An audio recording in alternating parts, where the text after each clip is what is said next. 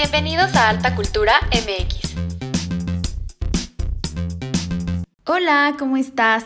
Como siempre es un gusto saludarte y pues nada, nada más darte la bienvenida a este podcast llamado Alta Cultura MX. Yo soy Naomi y estoy súper contenta de que me acompañes hoy.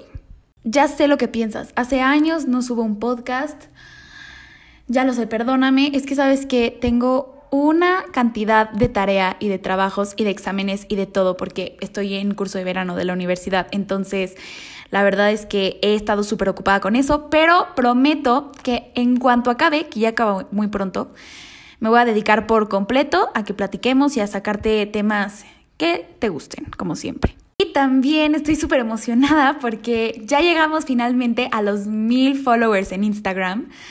Este, y es un buen número, ¿no? Bueno, lento, pero seguro, vamos creciendo y lo que quieras. Pero, oye, ya mil, mil seguidores es algo, ¿no? Entonces, pues nada, si no me sigues, por favor, te invito a seguirme y a formar parte de esta comunidad tan padre y tan chida y tan bonita llamada Alta Cultura MX.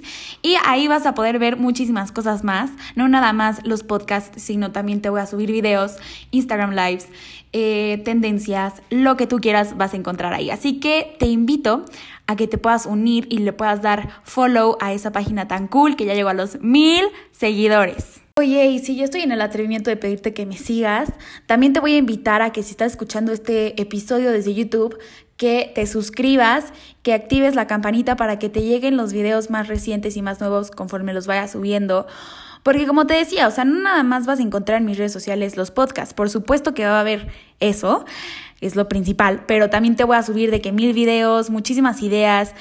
Va a estar muy padre, o sea, hemos subido muy buen contenido y vamos a seguir subiendo y yo quiero que lo cheques, que lo sigas y que me puedas decir qué te parece. Entonces, te invito a que lo hagas. Y si no estás también escuchándolo desde YouTube, aún así, no te preocupes, también te puedes este, suscribir, pero igual de, de todas formas, si estás escuchándome desde Spotify o Apple Podcast, también puedes darle seguir al podcast para que te aparezcan los nuevos episodios. Entonces, pues nada, todas las plataformas me vas a poder encontrar como arroba altacultura mx. Así que sea Facebook, sea Insta, sea YouTube, sea lo que quieras, ahí me vas a encontrar. Como dicen los youtubers de hoy, sin más preámbulo, vamos a empezar. Así que, mira, este episodio ya lo quería haber sacado desde hace un buen, o sea, desde el mes de junio, evidentemente.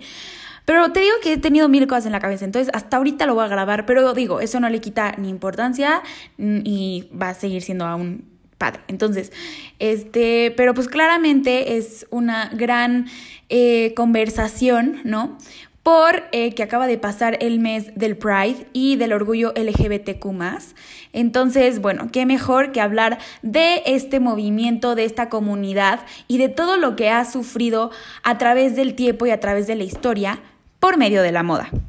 Te invito a que hablemos del detrás de la moda queer me gusta bastante porque es bastante cierta y bastante atinada a todo lo que se mueve detrás de la industria de la moda que se conecta con la comunidad LGBTQ. Voy a decir LGBT porque está muy largo, pero saben perfecto que me refiero a toda la comunidad, no, no estoy excluyendo a nadie. Entonces, decir que la homosexualidad es inherente a la moda sería estereotiparla. Y bueno, esta frase yo la encontré eh, leyendo una nota, que por eso de esta nota de hecho me inspiré para crear este episodio, que es de la revista El México. Eh, esta nota la escribió Jordi Linares, que la verdad es un maestro para la moda y para todo lo que tiene que ver con el orgullo LGBT. Y bueno, él quiere resaltar esta influencia de la cultura gay en la moda. Para poder entender un poco este tema y poder aproximarnos a entender cuál ha sido esta manifestación cultural dentro de la industria, es importante saber qué significa queer, porque muchas personas no lo saben. El término queer en inglés significa raro, extraño o inusual. Y bueno, se emplea en el sentido de frustrar o perturbar a alguien o a algo. En un principio se usaba como un insulto para las personas de estética diferente a lo habitual o a lo que estaban acostumbrados a ver en la calle, para referirse a las personas amaneradas. De hecho, esa es como otra parte como la que se podría entender. Y este, más adelante, este concepto fue asumido para reivindicar el orgullo de ser diferentes y de dejar de ser algo raro o perturbador a ser algo totalmente libre y bueno, de expresarse y de poder ser algo totalmente diferente, aunque no se parezca a lo normal. Justamente eh, la letra Q es empleada para este término y para esta identidad eh, en la comunidad. Entonces, por eso es LGBTQ más. Entonces, nada más para poder entender un poco más de este trasfondo y de este significado. Algunos de los máximos exponentes de la moda han sido homosexuales pero claramente en el contexto social en el que ellos vivían era totalmente diferente la forma de desenvolverse y de cómo poder eh, dar a entender y dar a expresar cómo su sexualidad influyó en sus creaciones. Esto, conforme pasaban los años, creó una necesidad por el reconocimiento y la exigencia abierta por el respeto hacia la comunidad LGBT que hubo una contrarrespuesta a una etapa transgresiva de la moda. En torno a esta etapa que fue bastante difícil para esta comunidad, diseñadores como Yves Saint Laurent o Vivienne Westwood eh, utilizaron el poder de la moda para poder abrir diálogo en contra del odio que se estaba generando hacia esta comunidad. Y por ejemplo, los indicios de la moda queer fue cuando el diseñador Yves Saint Laurent eh, hizo un desnudo para promocionar Opium en 1971 o también masculinizó a la mujer en 1966. Algo que, bueno, causó controversia a tope, porque también a través de piezas fetichistas como pantalones y chamarras de cuero, que en ese entonces pues no eran algo tan normal, eh, se veía esta, esta estética de este movimiento. O sea, todo se fue creando a partir de estos inicios y de este origen. Ya para esa época, la sensibilidad queer en la moda era ya totalmente visible, porque era evidente la inspiración y las referencias eran totalmente eh, cínicas, totalmente extrovertidas. O sea, los ochentas trajeron la validación de íconos tan diversos como David Bowie, como Freddie Mercury, o sea, hubo una gran influencia LGBT en la época se empezaron a sumar diseñadores que se proclamaron abiertamente gays, que no escondían la influencia de su preferencia sexual sobre sus diseños y sobre su línea de moda. Se fetichizó la silueta femenina con brasieres icónicos, como es el de Madonna, que ya todos conocemos, el que tiene como unos conos, ese es súper famoso. Y también se introdujo la diversidad a desfiles en una época en la que, pues te digo, no era algo común. Un ejemplo es Gianni Versace, que llevó los códigos del homoerotismo hasta a los desfiles, hasta las pasarelas. Eh, y estoy hablando de la colección Bondage de otoño-invierno de 1992 para Versace.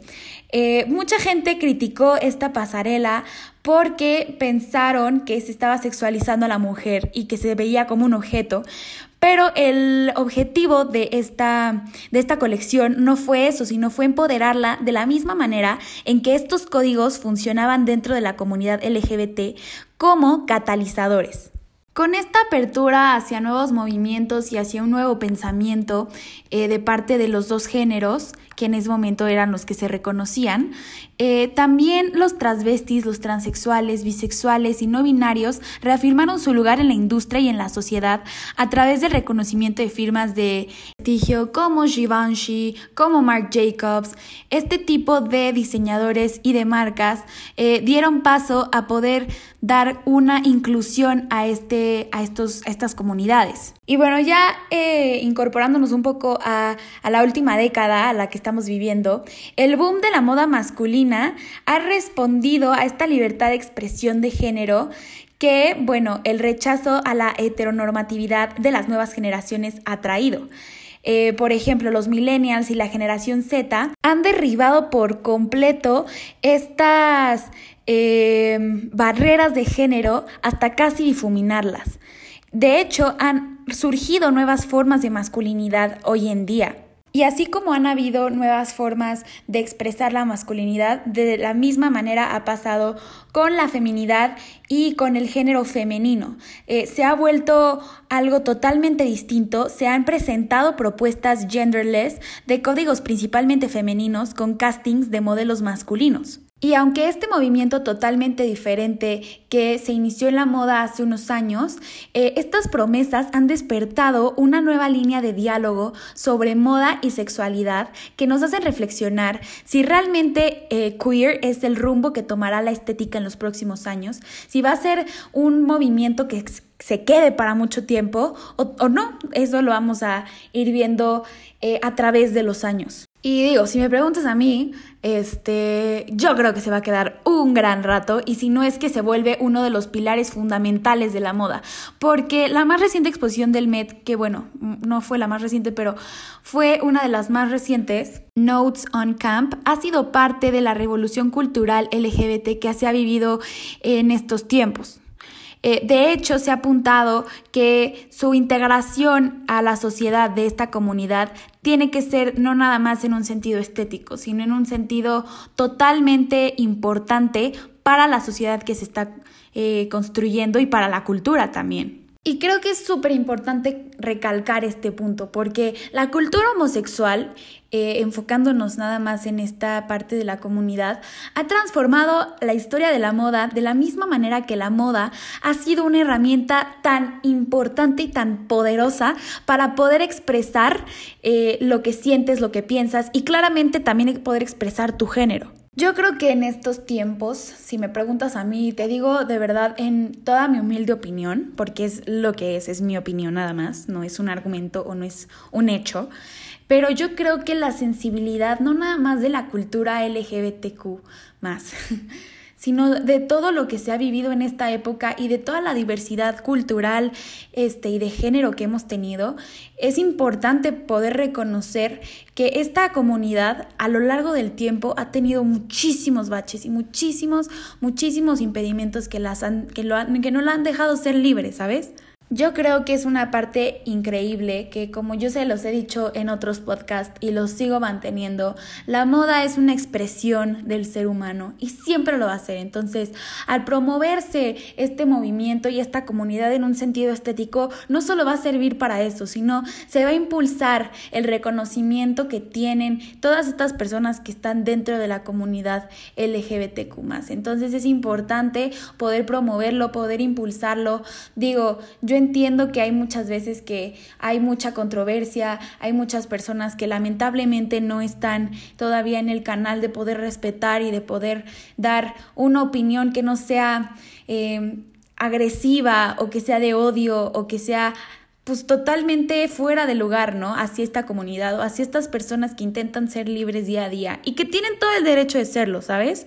Creo que como siempre, y no nada más, digo, todo esto ha sido muy fresco porque te digo que apenas fue el mes del orgullo LGBT, pero no nada más deberíamos de intentar reflexionar en, este en esta parte, no nada más de la moda, yo ya estoy hablando más allá porque digo, eh, es importante decirte que tenemos que darnos cuenta y tenemos que sensibilizarnos en que no son alguien diferentes, no son, no son personas que sean de otro mundo o que sean algo queer, como se usaba en épocas pasadas este término, sino es, es alguien que amas, es alguien que quieres, es alguien que respetas, que seguramente tú ahorita no estás consciente del daño que puedes hacer si no estás apoyando o si das algo, o sea, o peor aún, si das algún comentario de odio hacia esta comunidad.